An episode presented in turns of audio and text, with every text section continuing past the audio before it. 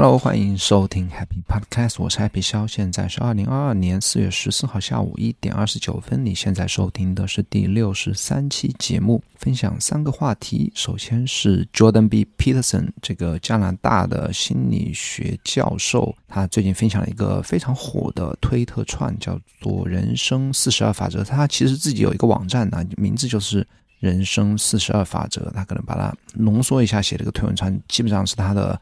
哲学思想，哎，我不能讲做叫做哲学思想，我心理学思想的一个精华的所在，他把它浓缩成了一个推特串。那我自己也把特别喜欢的一些法则和你分享，结合自己的想法和你分享一下。然后第二个话题是 Generation C，Generation C 是最近两天前 Seth Garden 是我特别喜欢的一个市场营销类的作家的一篇 blog 博文啊，分享了他。他和他的另外一个同事啊，他们叫 Coined，铸造了这个 Generation C 的这个概念。Generation C 是什么呢？什么意思呢？它和 Generation Z Z 世代是有什么区别啊？和现当下的疫情有什么关联呢？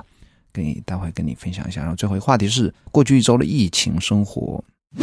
本期播客由有知有行 A P P 赞助。我认为呢，投资是除了健康之外，每个人最应该关注的话题。熟悉我的朋友应该知道，我曾经写过一些关于投资的文章，甚至还做过一期关于定投基金的视频。但这些内容呢都不够专业。如果你想系统学习投资知识，我推荐你使用有知有行 APP。它帮你学习投资知识，而且它不收费，不推荐股票，只从基本知识出发，让你学会投资的底层逻辑。创始人孟岩先生是一位令我十分尊敬的财富知识分享者。你也可以在 Show Notes 里面找到来自孟岩最新值得阅读的好文章以及播客链接。投资最好的时间是十年前，其次是现在。学习投资先看有知有行。这期节目已经是我在上海风控的。录第五期节目了啊，前面四周都没有哦。上一周有讲过异性生活，但这一期这一期我特别想分享一下，是因为最近慢慢的开始有一些特别有趣的，我觉得是有一点赛博朋克的那种黑市交易啊，或者。微经济啊，或者说有一些丛林法则开始慢慢展现的那种情况出现呢，可以待会跟你分享一下。那疫情进入到第五周之后，上海的一个普通人的生活是一个什么样子的？OK，那在节目开始之前，还是分享一下呃近况啊。我现在是坐在我们家阳台上来录音。因为家里现在人比较多啊，本来是我丈母娘是住在另另外的地方，然后现在疫情呢就搬过来住一起，因为照顾我们小朋友生活照，主要是照顾我们一家四口的要饮食啊，特别感谢他。那过去几周也是帮忙，很很辛苦啊，每天做饭其实很辛苦的。那家里人多，这样小宝宝要睡觉，然后这样啊要现在要上课学习，然后。啊，我我我觉得哪里安静一点呢？我还是到阳台上面来来录音比较好一点。我觉得也是，每次录音啊，我觉得换一个不同的方式啊。比如我之前也曾经躺在沙发上录啊，或者不太愿意坐在自己的写字台上用对着电脑去录。我觉得也是播客这件事情把它变得轻松一一点呢。包括我上期节目啊，其实聊的话题是比较沉重，有时候我在想，也尽量的把。包括想写 newsletter 啊，或者说写 blog 啊，或者聊播客啊，能够把它变得更轻松一点啊，也是我一个目标吧。包括今天早上还在计划今天要录播客的时候，啊，像像播客已经录了六十三期了，我在想，每期只是循环的去讲，但是我的口才是肯定有比第一期。跟第一期的自己相比，肯定是有进步啊！我想每期除了啊继续就是重复的去做这样一件事情以外，应该给自己定下一些小小的目标。那今天的目标可能就是我自己曾经定过一个目标，就是少说嗯啊哦那么这些词。那现在第一个目标是尽量的说的轻松一些，但是啊还是跟自己能力有关啊，不一定能够。能够做到至少啊，话题不要老是搞得那么沉重。第一个话题是 Jordan B. Peterson 的人生四十二法则。那人生四十二法则其实他自己有个人网站，就叫人生四十二法则。这个这四十二个法则是从他最著名的那本书《人生十二法则》里面衍生出来的，他的一个四十二个关于心理和个人的以及流行哲学上面的一些一些一些建议吧。那我自己读了一半的时候，我就觉得有一些东西是特别有感触，然后想拿出来和你分享一下。那在分享之前呢，人生四十二法则分享之前，我还是在过去之后曾经收到一个一个推特上的网友的一个，他引用我的一条推文，引用一条哪一条推文呢？我那条推文说，我建议大家尽量在啊推特、YouTube 和 Reddit 这三个平台上耕耘，因为这三个平台没有什么竞争对手，你在上面的发布的内容呢，它会慢慢的都会积累下来，不会说啊，因为平台倒掉，或者说这个平台不再流行了，你在上面的内容就会啊。慢慢的失去意义，呃，这三个平台不会这样，你所以说你在上面花的精力都是会永远是存在于那那个地方，然后被别人不停的去阅读。我是是想表达这样一个意思啊。那那个朋友引用这条推文，他说就非常不客气的，那就直接我觉得是有点诋毁啊。他说他说我想知道像这样重复这种赛博鸡汤的人，一年可以赚多少 revenue？我不知道他为什么要用英文，不直接说赚多少钱呢？反正就发了这没头没尾的，然后我觉得是有点诋毁我的话。什么叫重复制哦？他说复制，我复制谁？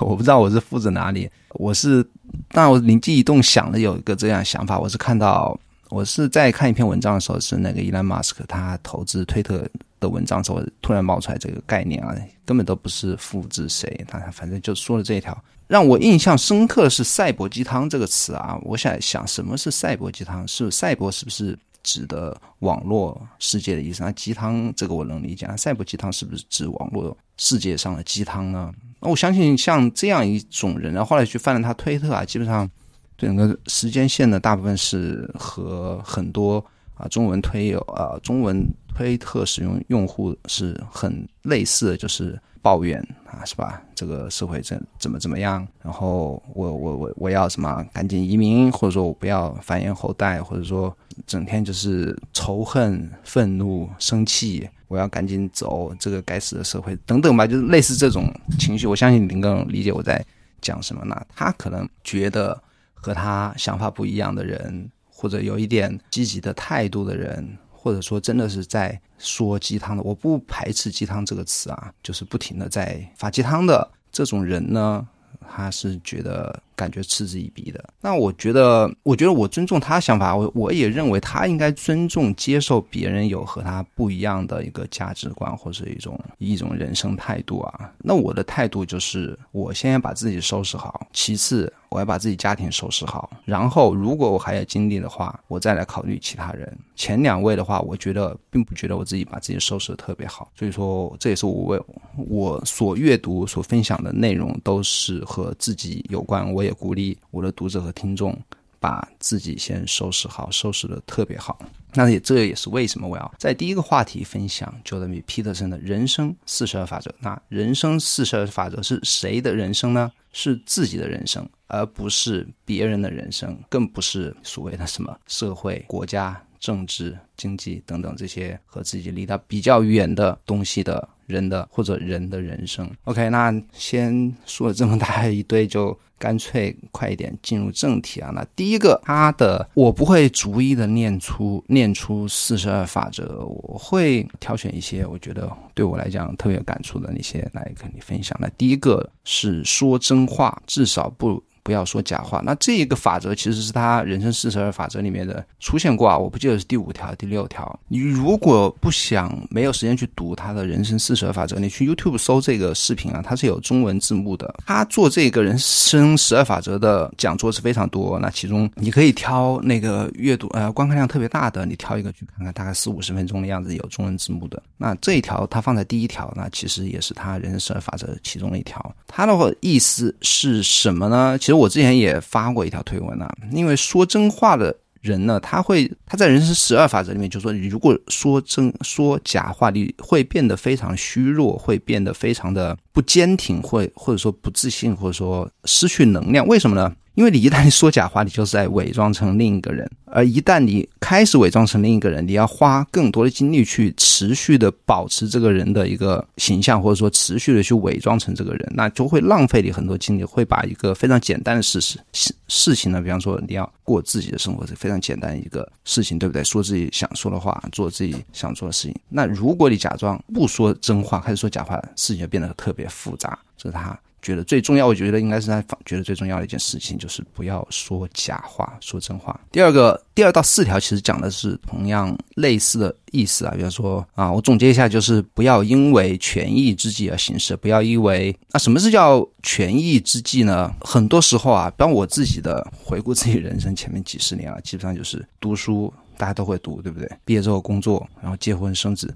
这一些事情呢，其实都是权宜之计，或者说被生活推着走，或者说被家人推着走的事情。但他他的二到四条呢，他是分别是不要做自己不喜欢的事情。我们我相信很大比例的一部分人呢，都在做着自己不喜欢的事情，包括我自己的工作。你说我是不是百分之百喜欢自己做自己工作呢？肯定不是。尽管不能谈不上是不喜欢吧，他肯定不是喜欢的。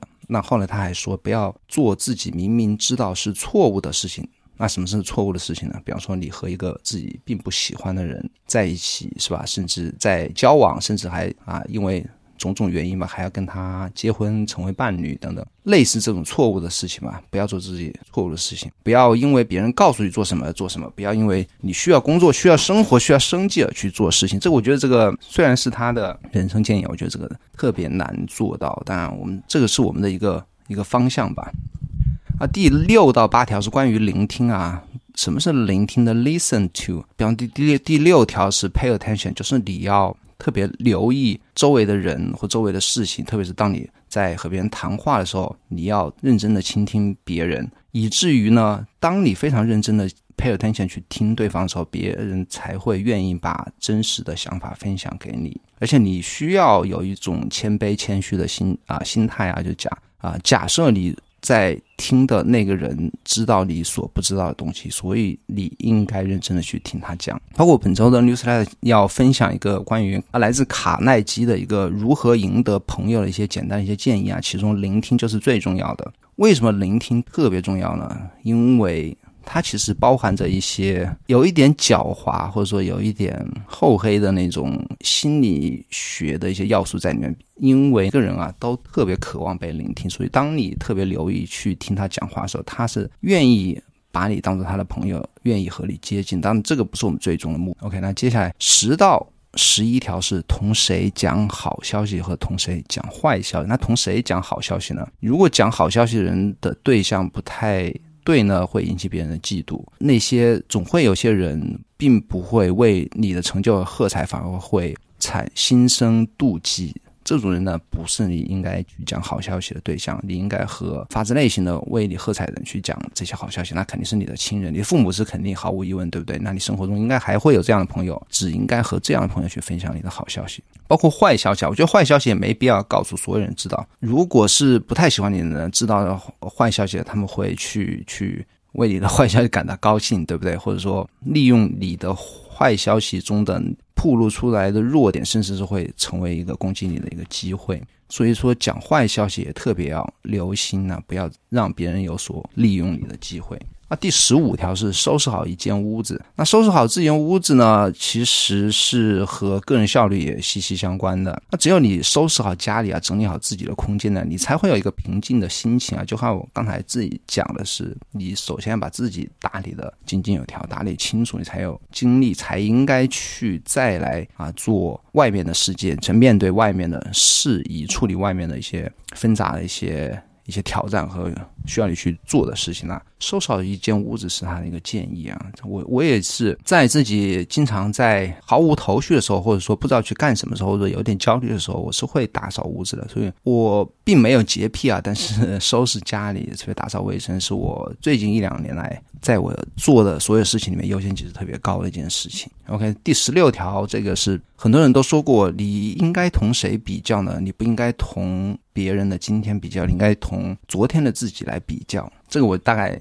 我相信你应该知道什么意思啊。其实。我们平时中生活中很大一部分烦恼呢，是来自于和别人比较。这个这个我也不多说了，这个很多人都说过。第十八条，如果某段记忆让你哭泣，你应该完整的并认真的写下它们。这个是我一直在做的事情啊。比方说，每天早上会写 morning pages，白天会一直写碰到的解决不了事情，让我烦恼的事情会写在 daily notes 里面。当你认真的写下他们的时候，其实是会有一种解开心结的感觉，是我是至少对我来说啊，会会减轻这件事情对我的痛苦，或者说减少我对他的羁绊。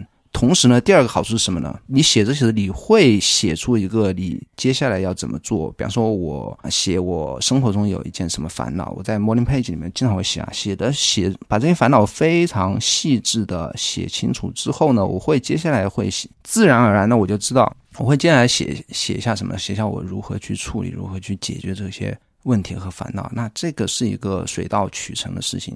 但是你如果不写呢，很有可能你就没有一个。解决方案从你脑袋里蹦出来，而且就算有啊。写下来和不写也是不一样的。写下来的话，你会印象深刻，会真的会去知道我有了一个解决方案，这件事情就不用再挂记在心里啊。所以说，写下自己让自己痛苦的事情，让自己流泪的事情，或者让自己一直惦记的事情呢，这是一个很好的一个，我觉得他来自他的一个很好的一个建议。第二十一条是对待自己就像对待那些你需需要你帮助的人一样。这条是什么意思呢？也就是说，优先的照顾自己，再来照顾别人。不要委屈自己，不要因为想做一个老好人，或者说自己对谁有义务，对父母有义务，对妻子有义务，对孩子有义务，或者对社会有义务，对公司有义务，义务对工作有义务，就是不对自己有义务。这个我觉得应该。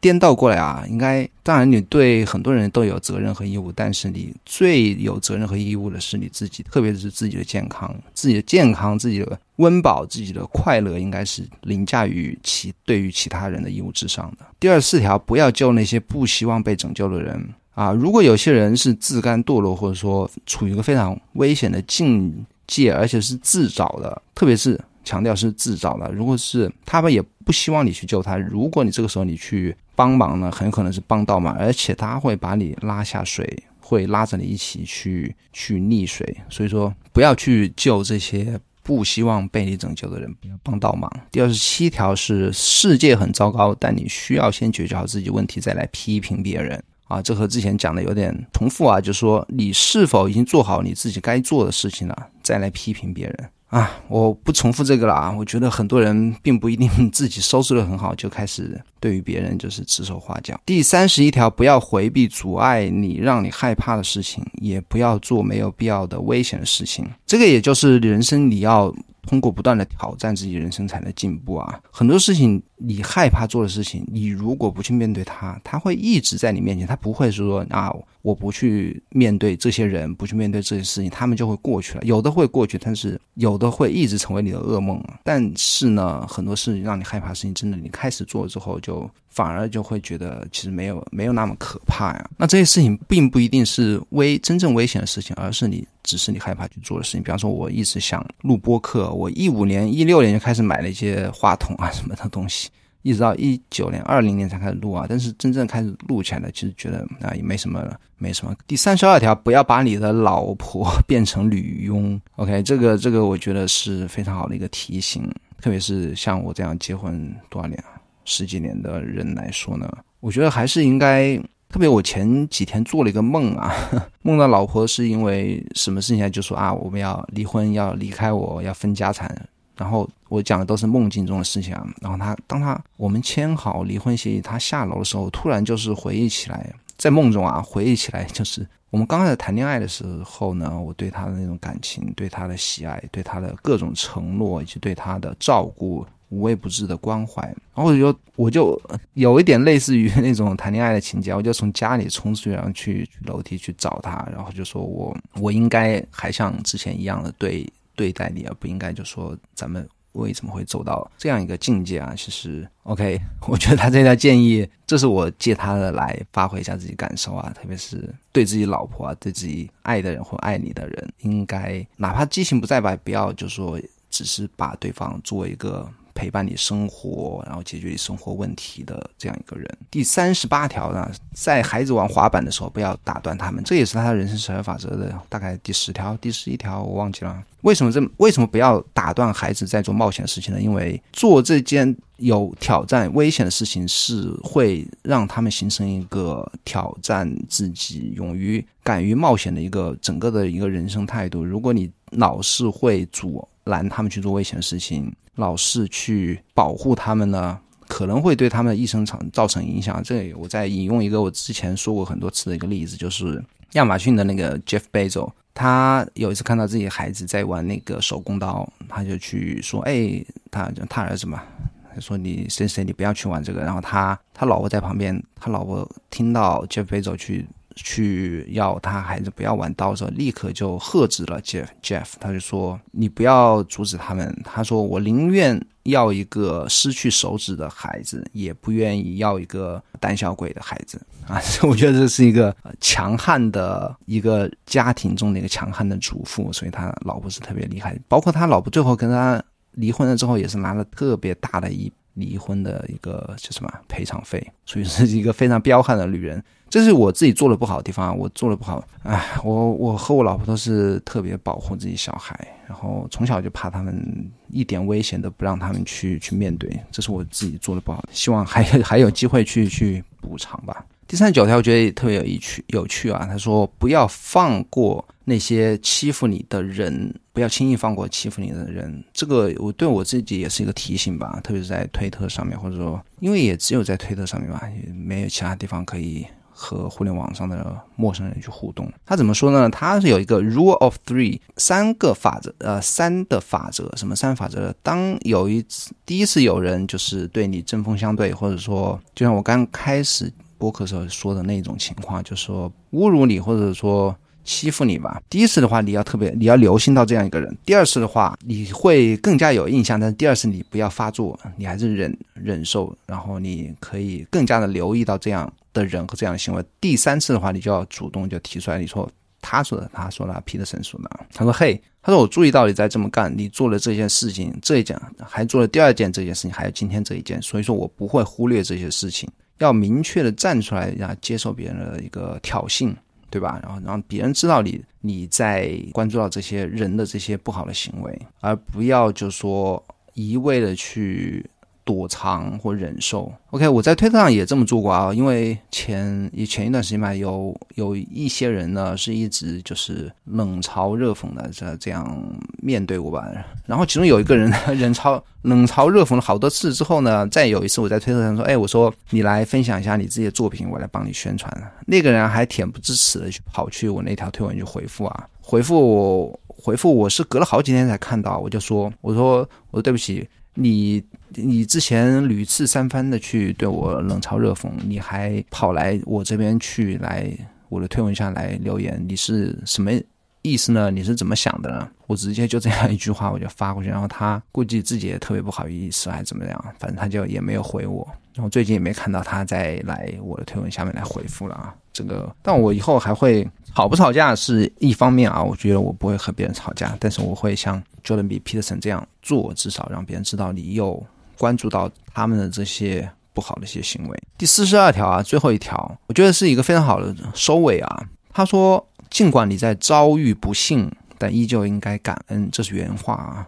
这特别喜欢，特别适合当下的这个疫情啊，特别上海的疫情。他接着给这个第四十二条规则的一个诠释是什么呢？他说：“感恩有一些真正的作用，什么作用呢？感恩。”是一个过程，它是在面对生活的灾难时，有意识、勇敢的去尝试感恩的一个过程。感恩是一件，感恩是其实一个勇敢的事情啊。就是说，怎么理解呢？就是说，你足不出户，你在经历一些可能在你看来没有必要的一些封封闭管制，你会有心中不满，会生活很大的不便，但是你还拥有。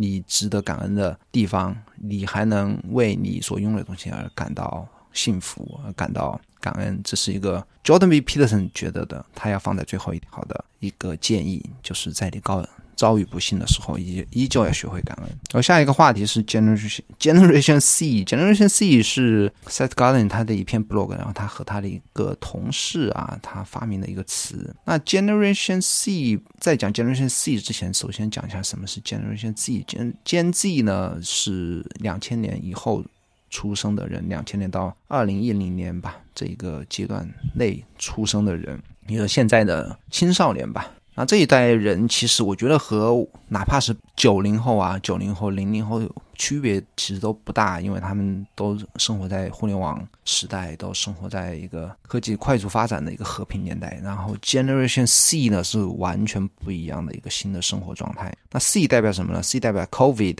新冠、carbon 碳碳排或者 climate 气候变化。这是三个以 C 打头的词。那 Gen C 是哪些人呢？恰是我们家的 JR 和 JT 啊，就是二零一零年出生的、以后出生的这些人，现在正值儿童或者说少年时期的人。那这些人的生活是完全被新冠影响了，哪怕没有新冠，他会经历那个环境气候变化以及碳排的一个一个由。新能源来统治、接管整个社会的一个巨大变化的一个时代，那不只是气候和碳排以及新冠，包括现在经济发生了巨大变化，像美国的通胀，像现在的俄罗斯乌克兰的战争，以后巨大的整个社会变化会是这这一代人的一个常态啊。他们的，而我们这个时代，八零后一直到尖子的这个时代的儿童童年时代的一个常态，他们可能。就不那么容易去感受到啊。比方说，我对比一下我们家 JR 的一个疫情前生活，一个疫情后的生活。那么 JR 是一二零一零年出生嘛，疫情前呢，差不多五六岁啊，三四岁到一直到他进小学，新冠发爆发之前吧。那我们是可以全家一起出去旅游，和我自己童年是类似的，旅游啊，然后去周末去户外公园玩啊，去看电影啊，逛博物馆啊。像我们上海的博物馆，就逛了很绝大部分都逛逛过。啊最有趣的，我觉得他童年最有趣的一件事情是什么呢？是和同学约着，因为我们家附近有些小学啊、中学晚上的时候和周末都是开放的，就是你居民可以进去玩。那最快乐的事情啊，我觉得我也一样啊，就是最快乐的事情就是约着同学，特别是夏天啊，或者说。天气比较暖和的晚上，去那地方去踢球，然后玩的满头大汗，去躲猫猫、捉迷藏，就你着我不管玩什么吧，我带上一些球类器器器械去约同学去玩。那个时候，我觉得童年应该有的样子就是那样的一个样子，包括我自己小时候啊，也是在院子里和其他小朋友玩，特别是夏天那种感觉。然后现在疫情之后就完全没有了，学校。不开放，大部分时间待在家里，然后现在又是数个月的时间待在家里，只能通过手机、电脑和老师和同学互动。这就是疫情间隙的一个很有可能的一个生活的常态，或者说至少是经历过这样的一段日期。哪怕是后来往后啊，能够回学校上课，但是很多就像我刚才讲的，学校是体育场馆是很难去让你轻松的进去去去玩的。会有生活上的很大的一个变化，包括和同学的交流方式。像现在网课啊，同学交流交流方式啊，像我们家还可以啊，可以同学经常聊微信啊、群聊啊。但是呢，我觉得这种交流方式是非常不适合内向的小朋友、内向的小孩。那些内向的小孩，如果平时不太善于和老师、同学互动，但至少他每天去学校的话，还是能够处在一个集体之中，还是能够被老师点起来回答问题，还是能够在。体育课上被老师分成不同的小组，和同学一起做游戏去玩儿。一旦那些小朋友被隔离在家，只能通过手机去和其他人交流的时候，他们与其他同学交流的机会呢，就一个不那么内向的小孩的机会要少了很多。那他的心理的负担、心理的压力以及他能够得到快乐，也是比其他人会小很多。我觉得间隙里面。这种生活的常态对于内向的小朋友是非常不利的。OK，那我这是我对 Gen C 的一些看法。我不知道未来会会怎么样吧。那这一代人呢，这一代小孩的童年是肯定会受到很大的影响。